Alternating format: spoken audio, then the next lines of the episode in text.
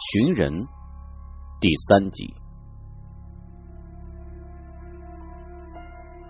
睁开眼睛，他竟然半天没想起来这是什么地方。终于，他回过神来，想起了自己的任务。六号房间还是无声无息。他慢慢坐起来，穿上拖鞋出去撒尿。门上的那个插销找上了他的麻烦，他用了全身的力气才把它打开。啪的一声巨响，他哆嗦了一下，屏息一听，六号房间依然是一片的死寂。他慢慢的打开门，差点魂飞魄散。一条白色的连衣裙站在了门外，无头无手，也没有脚。他摇晃了一下，这才看清，他挂在晾衣服的铁丝上，微微的飘动着。这个时候，月亮移到了一个古怪的方向，昏黄的月光静静的照了下来，厚重的屋檐下黑的，窗子里更是深不可测。白色连衣裙滴着水，看来他是刚洗的。铁丝有弧度，它最初可能不是挂在这儿，而是被风吹过来的。可是，它为什么偏偏就停在了五号房间的门口呢？还有，原来这根晾衣绳上并没有衣服，是谁深更半夜洗了一条白色的连衣裙，又把它晾在了院子里呢？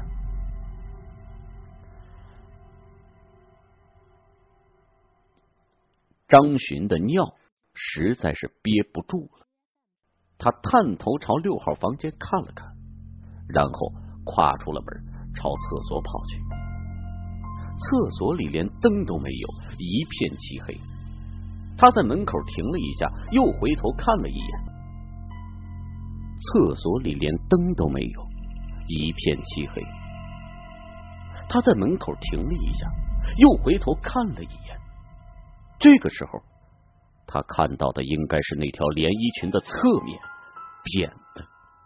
可是他却跟着他的背影转了过来，好像远远的看着他，无头无手无脚。他把头转过来，摸黑走进了厕所。他隐约看到两扇门，却看不清上边的标志，不知道哪扇是男厕，哪扇是女厕。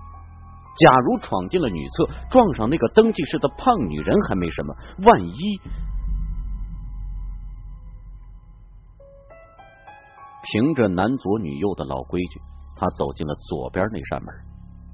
他也看不清楚里边的情形，不过直觉告诉他里边没有人。他用脚探着路，摸到小便池，匆匆撒了尿，一边系着裤子，一边跑了出来，赶紧回到房间。白色连衣裙依然挂在那儿，他溜着墙根，快步走到五号房间门口，一闪身进了屋子，转过身来就插门。这一次，他的手颤得厉害，费了更大的劲儿，才把门给插上。他走向床铺的时候，有什么东西刮了他肩膀一下。他唰的一下起了一身的鸡皮疙瘩，马上意识到那是他挂在衣架上的黑风衣。他摸到床上躺了下来，房间里一片漆黑，仅仅是窗帘上有一点暗淡的夜光。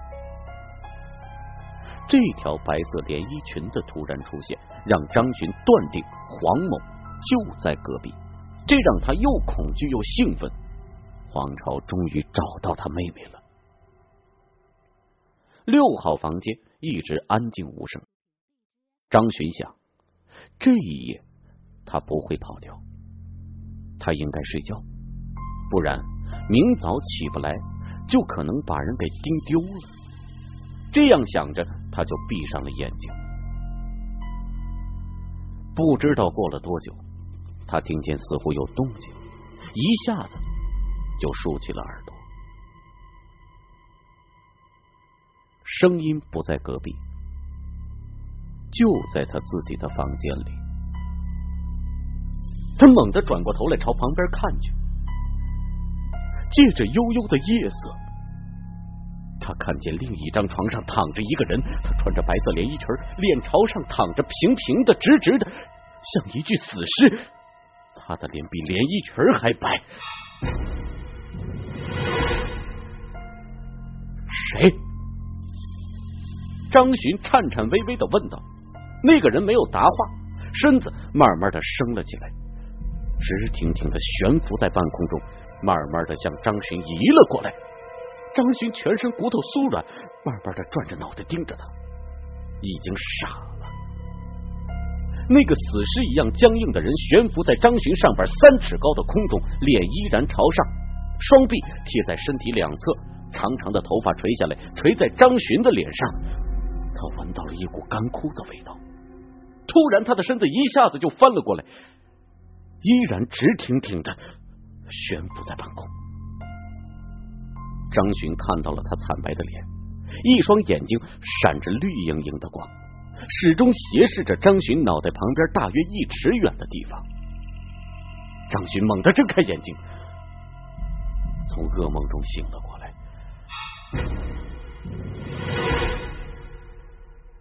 眼前是黑的。他伸出一只手来，在半空中摸了摸，什么都没有，这才松了一口气。四周静极了，像坟墓。一个怪腔怪调的声音从另一张床上传了过来：“三郎。”张巡的头皮一炸，扑棱一下坐了起来，俩眼都直了。旁边那张床上真的有人。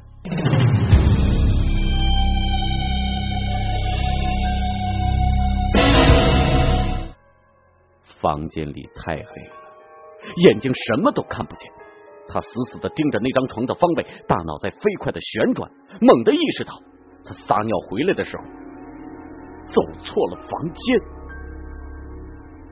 这个旅馆的房间太相似了，一扇门挨着一扇门。他走进了六号房间，走进了那个恐怖的精神病的房间。可是张巡又感到不对了，他想到刚才进屋的时候曾经被衣架上的黑风衣刮了一下，这说明他没有走错房间呀。那个精神病趁他上厕所的时候钻进了他的房间，刚才。刚才，刚才，他偏偏把门牢牢的给插上了。现在，现在他必须打开灯，看清对方的脸。电灯开关就在他的床头，一根长长的线绳在墙上垂着。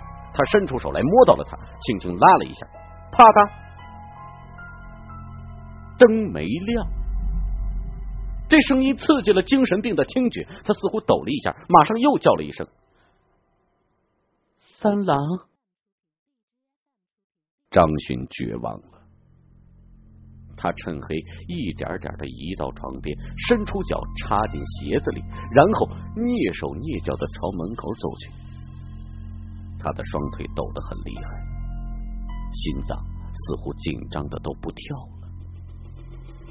终于走到了门口，他摸到了那个插销，憋足了一口气，用力一拉。咔吧一声开了，接着他猛地回过身来，防备那个女人扑过来。没想到他已经站在了他的身后。他影影绰绰的穿着一件白色的连衣裙，又极其悲伤的叫了一声：“三郎啊！”张巡拉开门，撒腿就跑。登记室里也黑了，整个院子里一片黑暗，没有一丝人气。张巡魂飞魄散的冲出了大门，在空荡荡的胡同里一直朝前跑，似乎是奔突在一部恐怖电影当中。终于，他看到了一条有路灯的街道，看到了三两辆行驶的夜班出租车，这才停了下来，回头看去，黑乎乎的胡同像是一个阴森的洞口，并没有那条白色的连衣裙。他蹲在地上，垂着头，大口喘气。一辆出租车开了过来，司机按了按喇叭，他艰难的站起身来，上了车。师傅，现在几点？他问司机。三点半，天快亮了。你去哪儿啊？随便开吧。在出租车里，张巡瞪着双眼，一直在回想刚才在小旅馆的每一个细节，越想越诡异。天亮之后，他让出租车把他送回了如归旅馆。他轻轻的走进了小旅馆的大门，院子里十分安静，好像什么都不曾发生过。晾衣绳上的那条白色连衣裙也不见了。不知道哪条胡同里有卖豆腐的吆喝声远远的传了过来。胖女人起床了，张巡溜进了登记室。这个时候，他已经平静了许多。你们怎么都起这么早啊？胖女人问：“我们是啊，那个黄巢比你更早退了房，走了。”张巡愣了，他快步离开了登记室，来到了五号房间前，门关着，他轻轻推开门，朝里边望了一眼，首先看到了衣架上的黑风衣，接着他把目光射向了另一张床。被子叠得整整齐齐的，就像昨夜他刚刚住进来看到的那样，似乎从来不曾躺过人。回到家中，张巡刚进门，手机就响了。吉昌市的区号是黄朝打来的，他低声问：“你见没见到他？”“见到了。”“我现在在长途汽车站，马上就上车去长野。”他已经走了。走了，黄巢的口气一下子变得急躁起来。走了，张巡抱歉的说。接着，他把昨夜发生的事情讲述了一遍。听完之后，黄巢久久没有作声。你怎么了？黄巢恼怒的说：“这个混账！算了，他愿意去哪儿就去哪儿吧，我再也不找他了。”张巡听得出来，他的话语中透着哭腔。哎，别这样。黄巢缓和了一下语气，说道：“你受惊吓了，谢谢你啊。”然后他就挂了电话。张巡和黄巢继续通信。与过去不同的是，偶尔黄巢也打一个电话过来。不过他们在电话中都显得很拘谨，而且通话时间很短，互相客气的问候几句就挂了。他们只有回到文字中，才变得从容和欣喜。不久之后，黄朝说他买了一部手机，并把号码告诉了张巡。张巡怀疑他早就有手机，只是不想说罢了，因此他也很少给他打电话。终于，黄朝在信中。隐隐约约表达了对张巡的爱意。他坦言，读大学的时候，张巡在他心中没留下多少印象。他对他的好感是后来在通信中产生的。毕业之后，张巡谈过两个女朋友，最后都吹了。他对他们一致的概括是：太尖利、太坚硬、太社会化、太男人化。他梦想中的女孩是古典型的，温柔、内敛、含蓄。纯情、高贵，